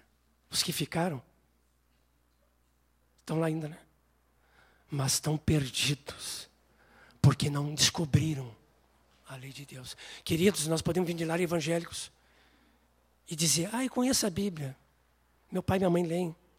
Eu, e eu, inclusive, eu leio a Bíblia de vez em quando. É um livro joia, né? Puxa. É, é muito familiar. A Bíblia é como a minha, minha mãe. A Bíblia é como meu pai. É um parente muito próximo. Mas não tem intimidade. O Espírito Santo, sempre ouvi falar. Começo do movimento aqui, carismático, havia um fogaréu do Espírito. Ah, me lembro. Eu, eu ouvi falar disso aí. Os irmãos falam disso aí. Aqui eu já me refiro aos demais irmãos. Ah, é, essa comunidade nasceu num avivamento. Todos sabem aqui, né? Que saíram da Metodista, Luterana, Assembleia. Você sabe dessa história? Aí o Senhor reuniu todo esse grupo, o Senhor começou a purificar, aperfeiçoar. O Senhor começou a batizar no Espírito Santo, juntar tradicionais, sou batizado no Espírito Santo, aí foi surgindo esse, é, essa comunidade. O Sandy era pequenininho, né? Ah, eu ouvi falar do Espírito Santo, mas era um fogaréu naquela época. É, é, é, me é familiar, mas não é meu íntimo ainda. Aí que mora o perigo de conhecer a palavra e o Espírito, mas não ter na sua vida, operando, aprofundando, transformando a palavra e o Espírito Santo. O que, que, pode acontecer na nossa vida? Aí que eu quero lembrar dos domingos que foi falado sobre a palavra do semeador. Espinhos começam a surgir na nossa vida. Esses espinhos, está na parábola do semeador. Você se lembra da parábola do semeador? Diz que os espinhos, eles, eles abafam o quê? A palavra de Deus. Eles abafam. Esses espinhos é chamado, pegando Mateus, Marcos e Lucas, eu fiz um resuminho. Cuidados ou preocupações do mundo, espinho. Fascinação ou engano das riquezas, espinho. Deleites ou prazeres da vida, espinho. Demais ambições, espinho. Diz que esses espinhos, na parte do semeador, diz em Marcos que eles concorrem com a palavra. Ou seja, a palavra cresce de um lado, o espinho do outro. E diz em Lucas em Marcos diz que ele concorre, em Lucas diz que crescem juntos. O que acontece? Os espinhos, isso aqui, cuidados, preocupações do mundo, fascinação das riquezas, deleites e prazeres da vida, demais ambições, abafa a palavra. Veja bem.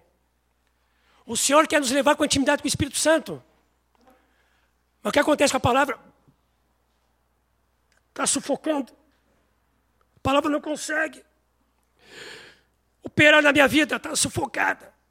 O Senhor está falando sobre santidade. Os espinhos su sufocam a santidade. Não consigo viver uma vida de santidade. Eu não consigo. Estou sufocado. Santidade, a santidade é assim. Eu não consigo ver a santidade na vida dos irmãos, ou de alguns irmãos. Estou sufocado. Não consigo produzir essa palavra rima na vida dele. Os espinhos. O amor. O amor de Deus na nossa vida operando e o amor diz assim: eu não consigo viver o amor de Deus na vida desse irmão, daquela irmã, porque eu estou sufocado, tem os espinhos. Essas coisas sufocam a palavra.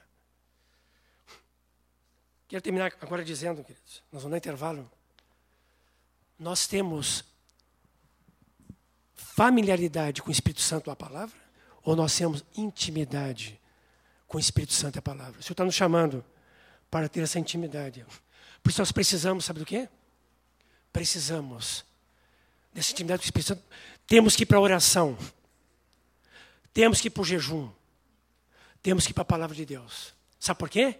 Porque a oração, o jejum, a palavra de Deus vai nos tornar, sabe por quê? Sensíveis para ouvir o rema de Deus. E aí nós vamos ser os mesmos. Busque o rema. Amém? O que é o rema? É o Espírito Santo. Como é que vai ter o rema? Ore. Ore. Ore. Porque quando tu está orando, tu está ouvindo quem? Espírito Santo. Jejue. Jejue, jejue. Porque tu está jejuando, tu está dando a tua vida, ao teu corpo, tempo para quem? Para o Espírito Santo. Para ter intimidade com o Espírito Santo, eu preciso buscar a palavra de Deus. Por quê? Porque quando eu busco a palavra de Deus, em oração e jejum, a palavra, o Espírito Santo pega a palavra de Deus e me torna sensível àquilo que Ele quer para mim. A oração, o jejum e a palavra me tornam sensíveis para ouvir a voz do Espírito Santo e eu receber o rema. E mais, quando o Espírito Santo nos toca, nós somos o quê? Transformados na mesma imagem de Jesus. Vamos, vamos descobrir esse livro na nossa vida? Não, vamos ser daqueles que, que podem dizer: Eu achei o livro de Deus na casa de Deus. Eu achei o livro de Deus na minha vida. Eu achei o livro de Deus na minha casa, na minha família. Eu achei o livro de Deus nos meus relacionamentos. Ah, que nós sejamos assim. E um grande avivamento já começou na tua vida. E tu has de fazer uma aliança com o Senhor. De largar todos os balaíns, todos os ídolos, toda idolatria, todo pecado, todo humanismo, tudo que sufoca a tua vida, tudo. E a aliança que já foi feita em Cristo, tu vais confirmar: sim, Senhor, tu fizeste uma aliança comigo e eu vou viver nessa aliança. Vamos orar? Vou dar um intervalo depois. Senhor, que nós sejamos como Ilquias, aqueles sacerdote que achou a palavra de Deus na casa de Deus. O senhor parece uma coisa assim, absurda.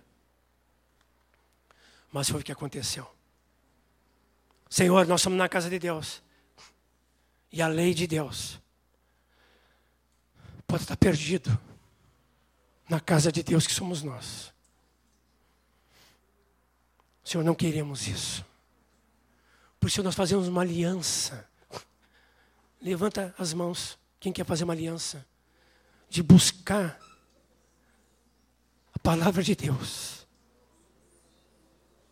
Senhor, fazemos aliança contigo, Senhor Deus. De buscar a tua palavra na tua casa, Senhor. Ó oh, Senhor, que não seja uma palavra perdida. Que não seja, Senhor. Faça uma aliança de te buscar. Para ser sensíveis ao teu Espírito Santo. Por Senhor, eu quero perseverar na oração. Quero perseverar no jejum. Quero perseverar na tua palavra, Senhor Deus. E eu quero perseverar. Por Senhor, capacita-me com teu Espírito Santo. Aliás, Senhor, tu já me capacitaste. Essa parte de perseverar é minha, Senhor. E assim, Senhor, eu vou estar sensível. Os meus ouvidos vão ouvir mais o Espírito Santo. Os meus olhos vão olhar mais a pérola de grande valor. E assim, Senhor, os meus olhos vão ser desvendados para a tua palavra, para as Escrituras. E ali eu vou ver o teu rema. Aí a tua palavra Bíblia, Logos, preciosa que é o Logos para nós, vai se tornar um rema. Porque o Espírito Santo vai pegar essa palavra Logos, escrito, a Bíblia, e vai tornar para mim uma palavra viva, eficaz, poderosa e vai transformar a minha vida, vai transformar meus relacionamentos, vai transformar o meu trabalho, vai transformar meus estudos, vai transformar meu namoro, vai transformar meu noivado, meu casamento, vai transformar minha família e tu vai me usar para transformar outras vidas também, Senhor Deus. Senhor, por isso nós recebemos de ti essa palavra e nós queremos buscar o rema no teu espírito, Senhor, sempre. E nós oramos em nome de Jesus e fazemos essa aliança que já foi estabelecida em Cristo Jesus. E nós fazemos essa aliança de buscar. Abençoamos uns aos outros, Senhor Deus, para essa vida. Em nome de Jesus. Deus colocou no coração, e certamente, disse assim, alguns, antes do João fazer essa, pelo Espírito, essa oração, Deus falou assim, alguns estão assim aqui. Estão no Logos. Mas, queridos, eu quero animar vocês que Deus quer fazer rema disso. Ele mesmo, é o desejo dele. É, que se faça isso.